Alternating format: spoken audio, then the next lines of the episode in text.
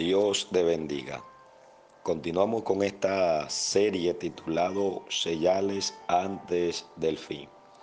Y estamos analizando la parábola de las diez vírgenes, ubicado en Mateo capítulo 25.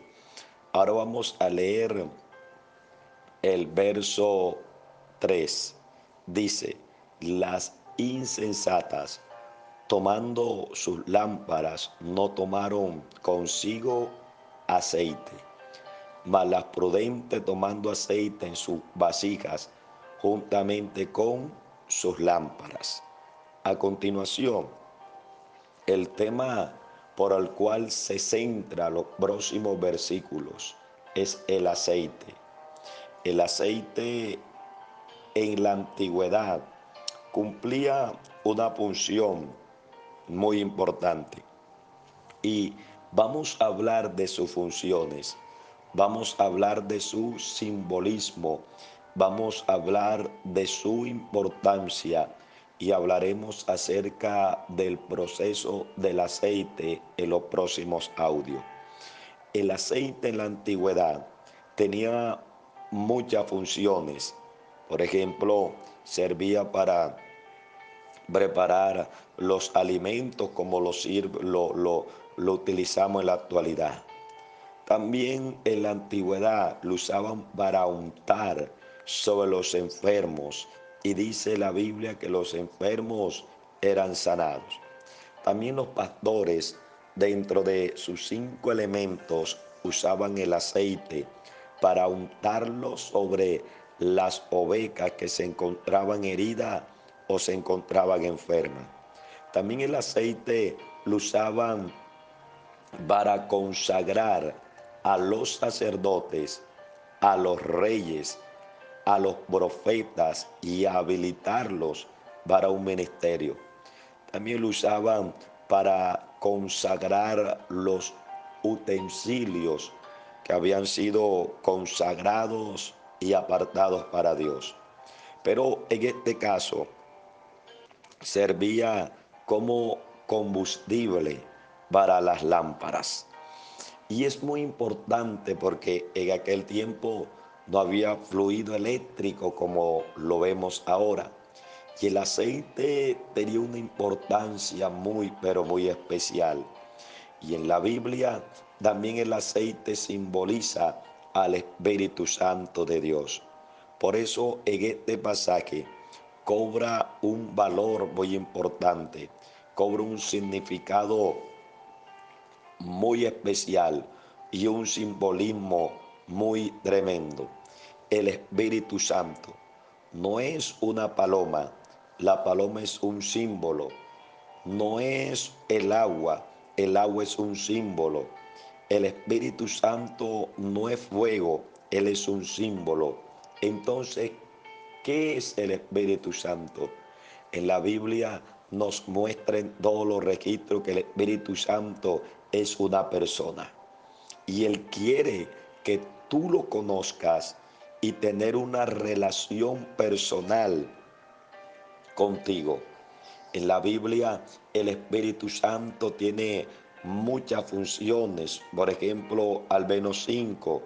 Número uno, Jesucristo dijo que el Espíritu Santo es el que convence al mundo de pecado, de juicio y de justicia. Número dos, también el Espíritu Santo nos guía a toda verdad. Por eso cuando comenzamos a creer en nuestra propia sabiduría, en nuestro propio conocimiento, sin la guianza del Espíritu Santo, terminamos errados o equivocados. Necesitamos que Él nos guíe a toda verdad. Número tres, también da poder a la iglesia.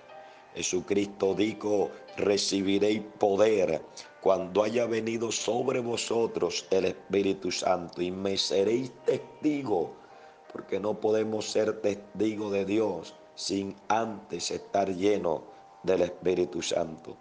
También el Espíritu Santo va a participar en el evento más tremendo que es el levantamiento o el rato de la iglesia. Pablo dijo algo muy especial acerca de este evento que todos estamos esperando los que amamos a Dios, la venida de nuestro Señor Jesucristo. Número 5, el Espíritu Santo hace una función muy pero muy especial y es de consolarnos, de consolarnos. Por eso en el libro de los Hechos, Pablo predicando, Hechos capítulo 19, Pablo llegando a un sitio se encontró con algunos hermanos y le hizo una pregunta que te la voy a arrojar, a a ti en esta hora. Hechos capítulo 19, verso 1 en adelante dice, y aconteció que entre tanto que Apolos estaba en Corinto, Pablo después de recorrer las regiones superiores, vino a Éfeso y, y hallando a ciertos discípulos les dijo, escucha la pregunta, ¿recibiste el Espíritu Santo cuando creíste? Ellos le dijeron, ni siquiera hemos oído si hay Espíritu Santo. La historia sigue diciendo que él comenzó a hablar y el verso 5 dice, cuando oyeron esto, fueron bautizados en el nombre del Señor Jesús y habiéndole impuesto Pablo las manos, vino sobre ellos el Espíritu Santo y hablaban en lenguas y profetizaban.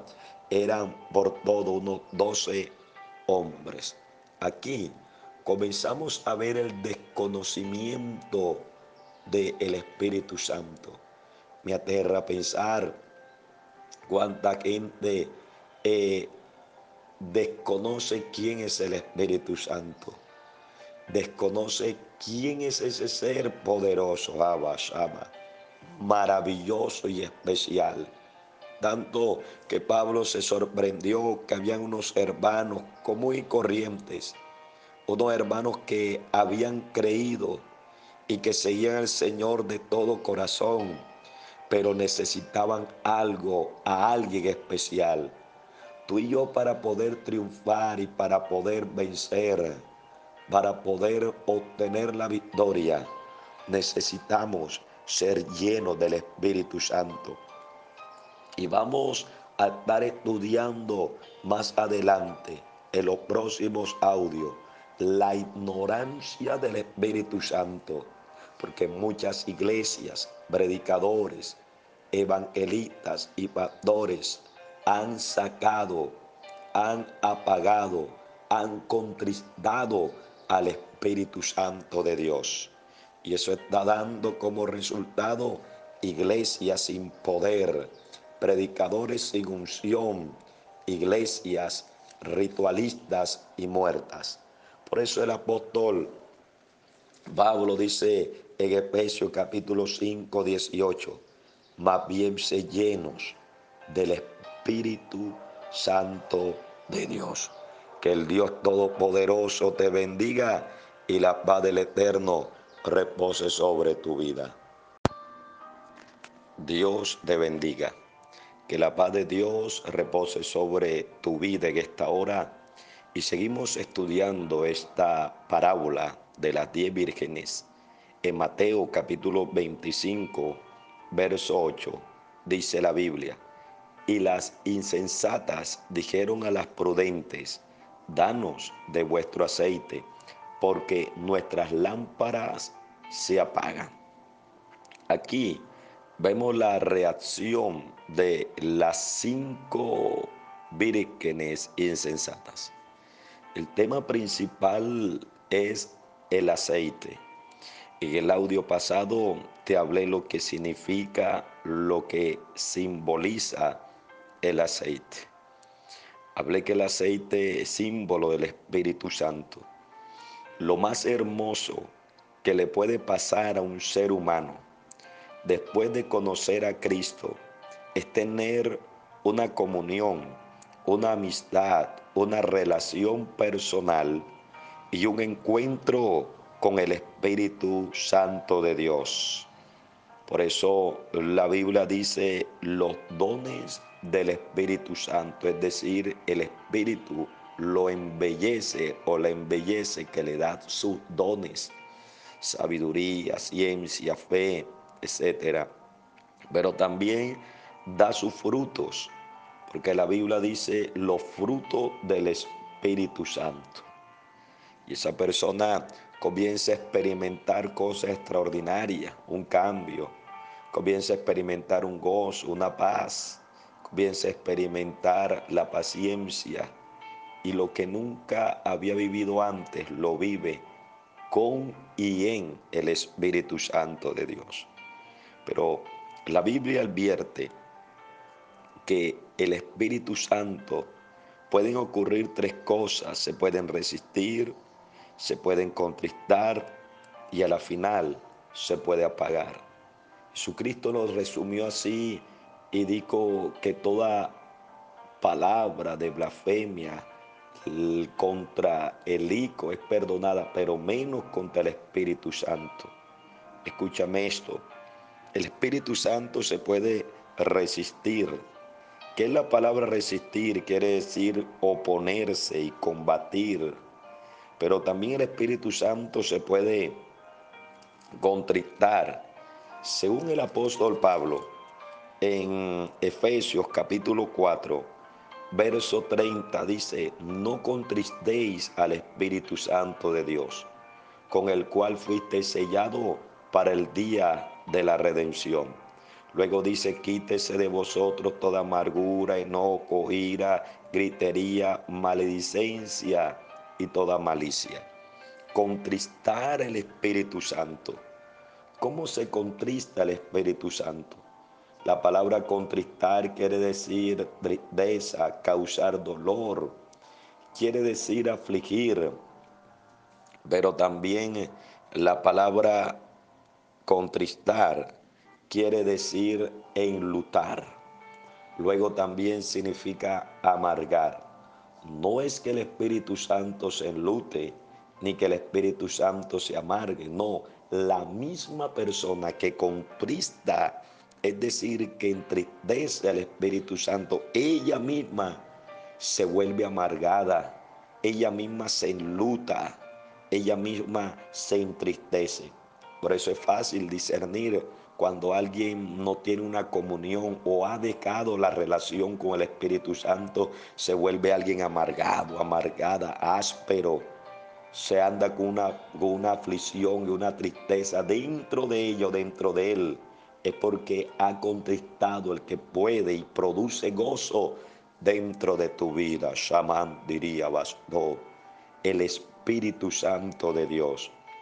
La pregunta es, ¿cómo se contrista el Espíritu Santo?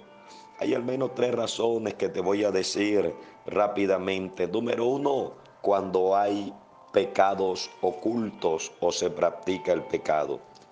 David lo experimentó el rey, el dulce cantor de Israel, aquel que tocaba un arpa y, hacía cosas extraordinarias, que mataba gigantes, experimentó el pecado y escribió en su Salmo 51, verso 10 al verso 12, dice así, Crea en mí, oh Dios, un corazón limpio y renueva un espíritu recto dentro de mí.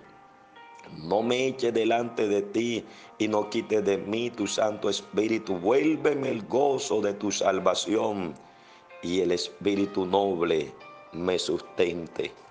En el Salmo 32, verso 2 al verso 4 dice que mientras callé se envejecieron mis huesos y fue mi verdor como sequedades de verano, es decir, ese pecado que cometió David lo estaba secando, lo estaba deteriorando a tal punto que él mismo dice, devuélveme el gozo de tu salvación. Porque cuando un hombre que conoce el Espíritu Santo cae en pecado, se le va el gozo, se va secando lentamente a tal punto que ya no es el mismo, es la misma de antes. Número dos, el Espíritu Santo se contrista también cuando, cuando hay una falta de perdón. Es decir, cuando la gente llena su corazón, cultiva resentimiento, cultiva odio, cultiva amargura, cuando no hay perdón en el corazón. Eso hace de que el Espíritu Santo se contriste. Me pregunto cuántas personas tienen resentimiento, odio, falta de perdón contra alguien. Y es difícil que pueda experimentar el gozo y la paz de Dios, del Espíritu Santo, una persona que no ha perdonado. Número tres, se contrista cuando hay un, no hay una vida de oración, es decir, cuando no se ora, cuando se dedica tiempo a las redes, a una novela, a un programa, a jugar fútbol, a pasear, a conversar, a hacer tantas cosas y menos a dedicarle tiempo a la oración. Créeme que la mayoría de ustedes y de nosotros siempre el Espíritu Santo está llamándonos a que ore, a que oremos, a que le busquemos, a que pasemos tiempo con Él y con su palabra. Pero cuando se deja de orar, automáticamente se contrista y experimentamos una tristeza profunda. Esa tristeza que tú estás sintiendo es una señal que está diciendo el Espíritu Santo se está contristando. Me pregunto cuántas lámparas están como aquellas, aquellas vírgenes insensatas que ya se están apagando. O peor aún, cuántos ya están apagadas. Cuántas lámparas ya están apagadas. Cuántas lámparas por falta de aceite, por falta de comunión, por falta de relación, por resentimiento se han apagado. En el primer libro de Samuel, capítulo 3, verso 3 al 4, dice que antes que se pagara la lámpara de Israel, se escuchó una voz. La voz era Samuel, Samuel, Samuel, iba, Shama, Levas, Tayaba, Tayaba. Samuel, es decir, antes que la lámpara se apagara, Dios se pronunció. En esta hora no sé cómo está tu lámpara, pero Dios está pronunciando a través de este audio a que vuelvas a encender tu lámpara, Cabas Ama, a que vuelvas a la relación con Él, Remans Do, a que vuelvas a funcionar como antes, que Él no ha terminado contigo. Y la Biblia dice que el Espíritu te anhela celosamente. No dejes apagar tu lámpara. No dejes apagar tu lámpara, no dejes que tu lámpara se apague. Que el Dios eterno te bendiga en esta hora. Dios te bendiga. Que la paz de Dios repose sobre tu vida en esta hora. Seguimos estudiando la parábola de las diez vírgenes. Ahora nos ubicamos en el capítulo 25 de Mateo, verso 5, dice, y tardándose el esposo, cabecearon todas y se durmieron. En el audio basado hablamos acerca de el aceite. Ahora vamos a hablar acerca de dos palabras que aparecen allí. Número uno dice que tardándose el esposo. La Biblia es clara sobre la venida de nuestro, Señor, nuestro Salvador. Pero en ninguna parte la Biblia nos dice el año, el mes o la hora.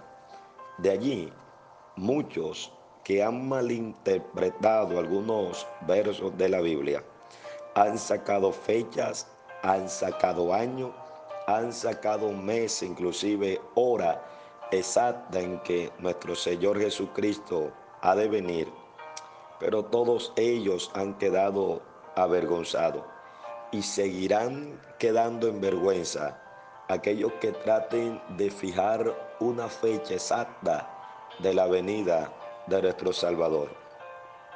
Él mismo advirtió y señaló de que nosotros tenemos que estar preparado. Uno es un verso que dice de que ni el Hijo del Hombre sabe la hora en que ha de venir. A nosotros nos toca estar preparados esperando la venida de ese esposo. Ahora, en la segunda carta de Pedro, capítulo 3, verso 9, nos habla algo acerca de esa tardanza y quiero explicártela. Dice de la siguiente manera, capítulo 3, verso 9 de segunda carta de Pedro. El Señor no retarda su promesa según algunos la tienen por tardanza, sino que es paciente para con nosotros, no queriendo que ninguno perezca, sino que todos procedan al arrepentimiento. Esa tardanza de nuestro Señor Jesucristo aquí a la tierra por segunda vez, según Pedro la mira de dos formas. Número uno, porque Él tiene paciencia. La Biblia dice que Él es lento, dardo para la ira y grande misericordia. Esa paciencia de Dios es esperando de que tú y yo nos arrepintamos de verdad. Esa paciencia del Señor es esperando de que todos procedan al arrepentimiento, esperando a que tú te afirmes los caminos de Dios, esperando de que tú seas consciente que hay una salvación, de que hay un cielo y hay un infierno, esperando de que tú te vuelvas a Él, de que aquel que está descarriado, de aquel que está apartado, aquel que está desanimado, se vuelva a Él. Esa es la paciencia. Ahora, esa paciencia o ese tardándose, según el capítulo 25, verso 5 de Mateo, produjo algunas cosas, dos cosas que aparecen allí. Dice que cabecearon todas y luego se durmieron. Hoy vamos a hablar acerca del primer paso para, para un dormir, sea un dormir físico o un dormir espiritual. Número uno es el cabeceo. El cabeceo, según la Biblia, dice que ellos se cabecearon. El cabeceo en la parte física se presenta antes del sueño y es producido por un cansancio, es decir, cuando se está cansado se comienza el cabeceo. Otra persona cuando está en esa etapa del cabeceo está medio despierto y está medio dormido. Es decir, el cansancio lo está venciendo. Hoy hay gente que están cansados en varias formas que te voy a explicar. Número uno, están cansados de la vida que lleva.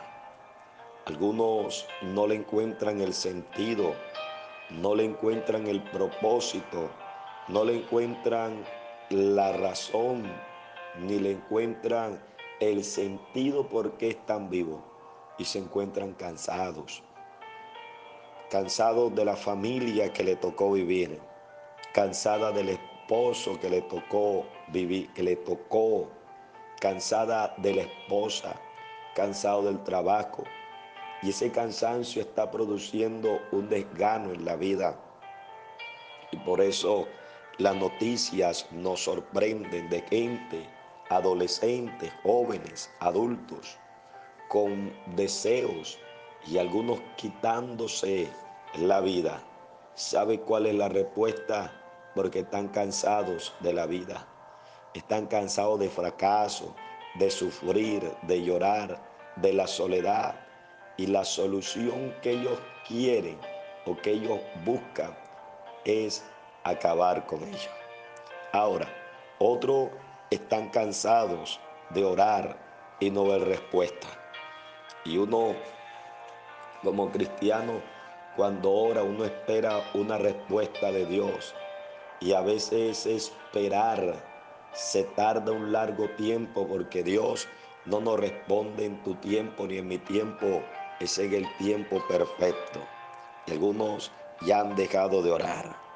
Otros, aún peor, están cansados de ser cristianos. Y por eso hay muchos desanimados, hay muchas personas debilitadas por el cansancio. Ya le han perdido el gozo, le han perdido el gusto, le han perdido el sabor al Evangelio. Y por eso ya están pensando muchos de irse al mundo, de retroceder. Gloria a Dios. Otros están cansados de esperar en Dios, porque esperar en Dios no es fácil. La parte humana de cada uno de nosotros se desespera, se impacienta y no quiere esperar el tiempo perfecto de Dios. Ahora, la iglesia está viviendo el tiempo más decisivo de su historia, pero hay muchos que están cabeceando. Ahí es cuando debemos de tomar una decisión, si dormirnos o levantarnos, si despertarnos del letardo espiritual o caer rendido del sueño o dejarnos vencer o dejarnos hundir o que el cansancio pueda más que el deseo de buscar, de agradar y de esperar a Dios. Aquellas vírgenes cabecearon. Y mucha gente estamos viviendo en el tiempo del cabeceo, el tiempo del cansancio, el tiempo del agotamiento espiritual, del cansancio físico. Pero en el nombre poderoso de Jesús, yo sé que Dios te va a levantar y nos va a levantar para seguir peleando, para seguir avanzando. Que el eterno Dios te bendiga y seguimos con esta serie de la parábola de las diez vírgenes. Dios te bendiga. Dios te bendiga. Continuamos estudiando la parábola de las diez vírgenes que se encuentra en el capítulo 25. Vamos a leer el verso 6. Dice, y a la medianoche se oyó un clamor, aquí viene el esposo, salid a recibirle. Hemos estado analizando varios versos de este capítulo Ahora nos encontramos con una palabra que vamos a estudiar, que es la medianoche. Es literalmente la medianoche, el centro de la noche, es la hora que señala el final de un día y el principio de otro día. La Biblia dice en Lamentaciones capítulo 3, verso 22 y verso 23, que sus misericordias son nuevas cada mañana y grande su fidelidad. Es decir, si en este día estás escuchando este audio, es porque Dios está extendiendo, ha extendido su misericordia sobre su vida. La misericordia quiere decir amor inmerecido, una nueva oportunidad, un nuevo comienzo. En la Biblia, la medianoche representa al menos dos cosas que te voy a explicar a continuación.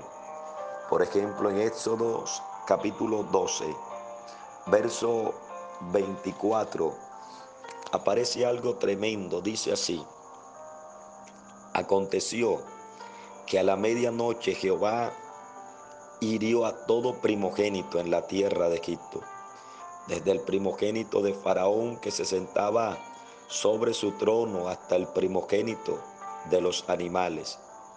Y se levantó aquella noche Faraón, él y todos sus siervos y todos los egipcios.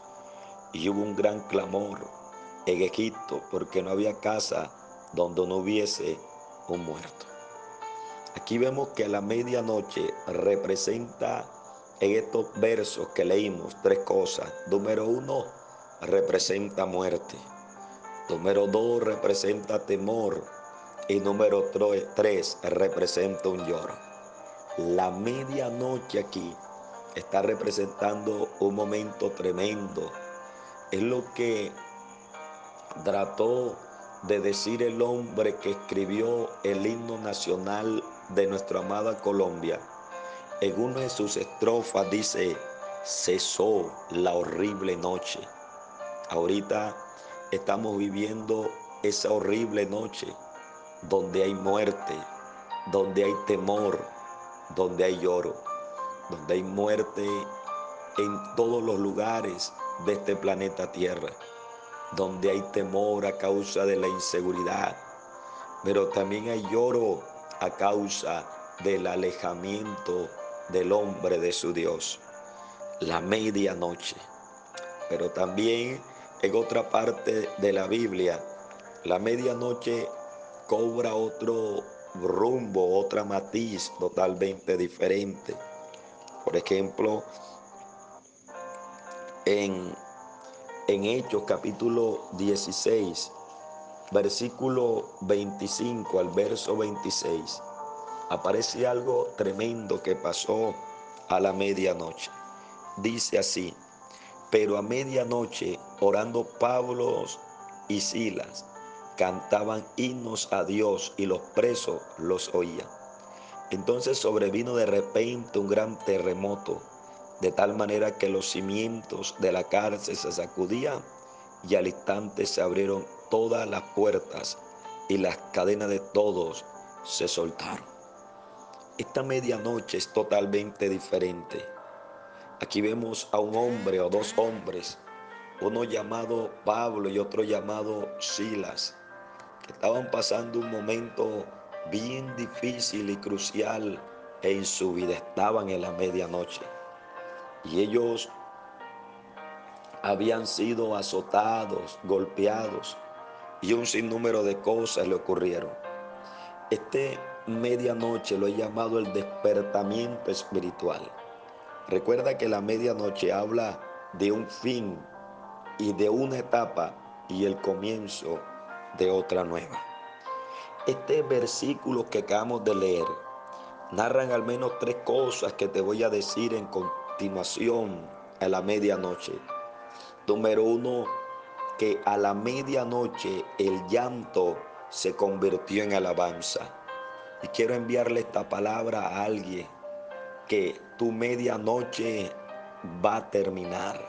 Ese momento de llanto, ese momento de lloro, de frustración. Si tú le crees, si tú confías y le eres fiel a Dios, Dios va a cambiar tu lamento, va a cambiar tu tristeza en una alabanza. De hecho, invierte el orden. En vez de quejarte, alábalo. En vez de quejarte, alaba al Señor. Uba Shama. En vez de quejarte, dale gracias. Quema, lo manstó por aquellas cosas que ahora no lo entiendes. Porque tu alabanza podrá desatar un milagro en tu vida. Número dos, los azotazos se convirtieron en oración.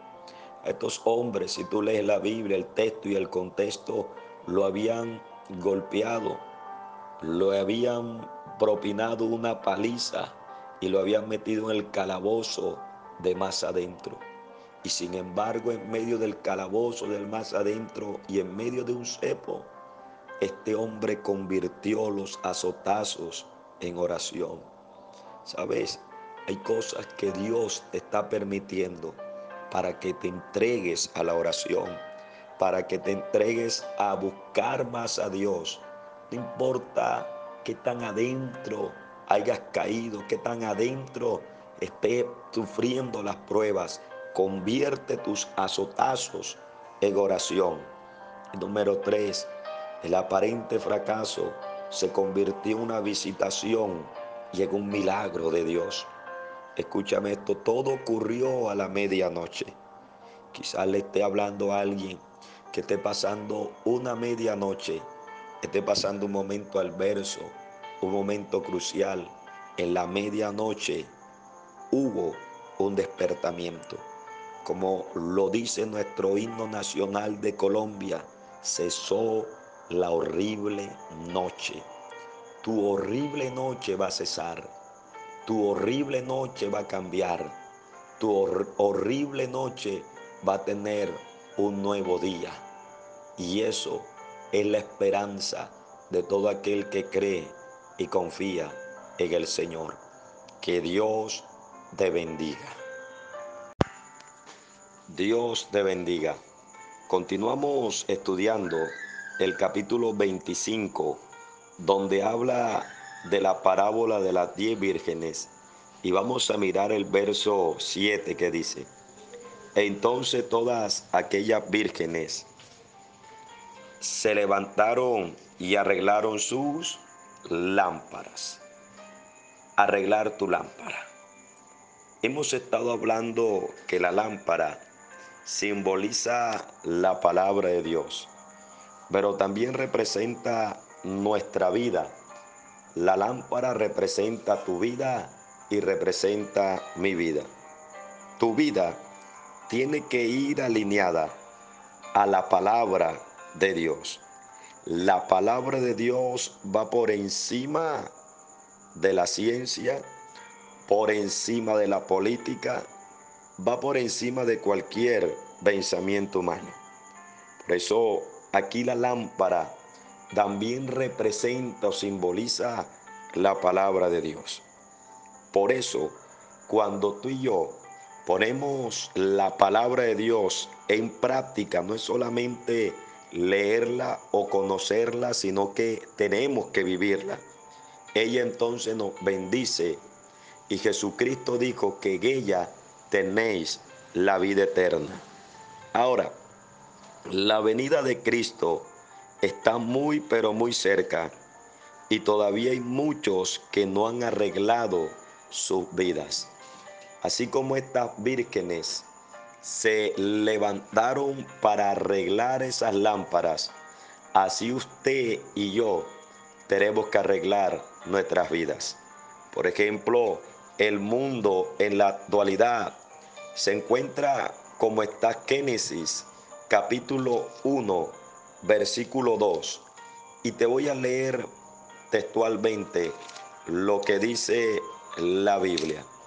Dice la palabra del Señor de la siguiente manera. Y la tierra estaba desordenada y vacía, y las tinieblas estaban sobre la faz del abismo, y el Espíritu de Dios se movía sobre la faz de las aguas. ¿Sabe? La humanidad y el mundo en cual estamos viviendo tienen estas tres cualidades que aparecen en Génesis 1.2. Número uno, está desordenada. Y vemos el desorden en todos los ámbitos. Desorden en la familia, desorden en la política, desorden en cuanto desórdenes sexuales. Hoy hay un desorden en todo el sentido de la palabra. Pero también se encuentra, dice la vacía y vemos gente vacía gente que no le encuentran el destino o la razón o el deseo de vivir.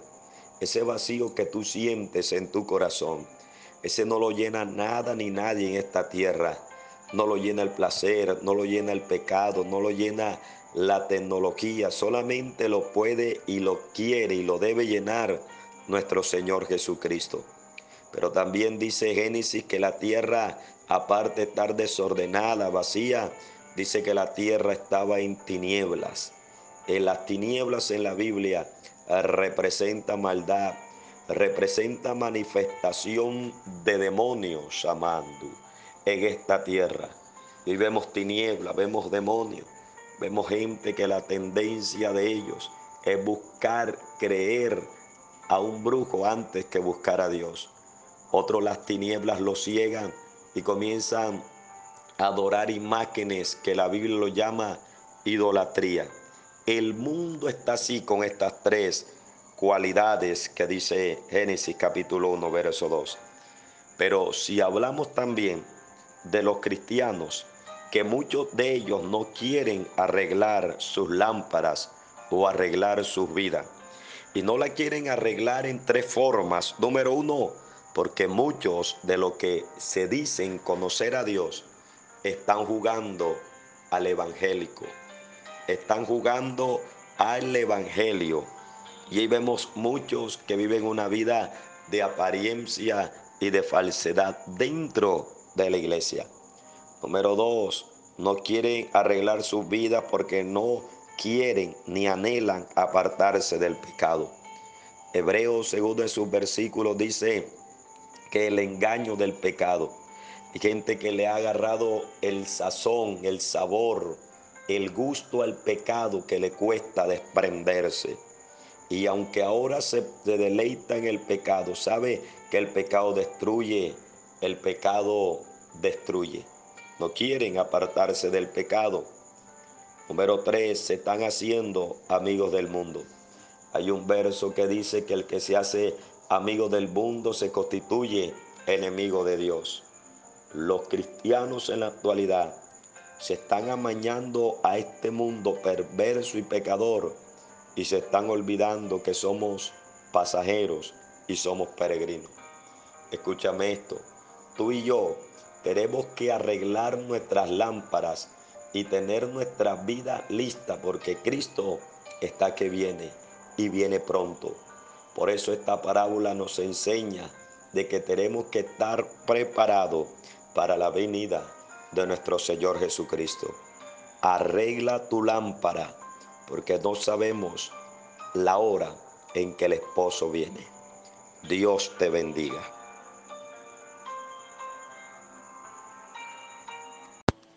Dios te bendiga.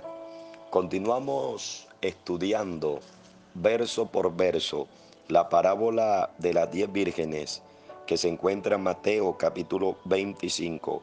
Ahora vamos a observar el verso 8 que dice, y las insensatas dijeron a las prudentes, danos de nuestro aceite, porque nuestras lámparas se apagan. Aquí podemos ver de que estas vírgenes insensatas reaccionaron cuando era demasiado tarde. Vemos aquí que ellas descuidaron, ellas no fueron agradecidas y no apreciaron lo que tenían. De allí aprendimos tres cosas que te voy a enseñar a continuación. Número uno, que hay que valorar lo que Dios nos ha dado. Valorar la salvación, lo más valioso, lo más importante que puede tener un cristiano, no es lo material, es la salvación de su alma. Tal vez tú no tengas nada, Tal vez tu nombre no sea muy famoso o sea muy reconocido, pero si tienes a Cristo Jesús y tienes la salvación, lo tienes todo. Jesucristo dijo, ¿de qué le sirve al hombre si ganare todo el mundo y perdiera su alma? La salvación, el gozo de la salvación. Pero también tenemos que aprender a valorar nuestra familia. La familia es el, el núcleo donde Dios decide derramar su bendición. Y Satanás trabaja para destruir tu familia y mi familia con odio, resentimiento, porque si hay familias unidas, habrá hijos bendecidos, habrá una sociedad bendecida. Pero si hay familias destruidas, habrá niños destruidos, habrán jóvenes destruidos y asimismo habrá una sociedad destruida. También aprender a valorar los padres. Y aquí si hay un punto muy fino o delicado, porque hay hijos que maltratan, que se burlan, que, que golpean aún a sus padres. Escúchame esto, si hoy tú tienes un nombre, si tú tienes un apellido, si tienes una profesión o si tienes algo en este momento, es porque Alguien te enseñó a caminar, alguien te enseñó a hablar, alguien te enseñó a comer. Y cuando ya crecemos, nos volvemos hombres o te vuelves una mujer, se olvida de aquel que te cuidó.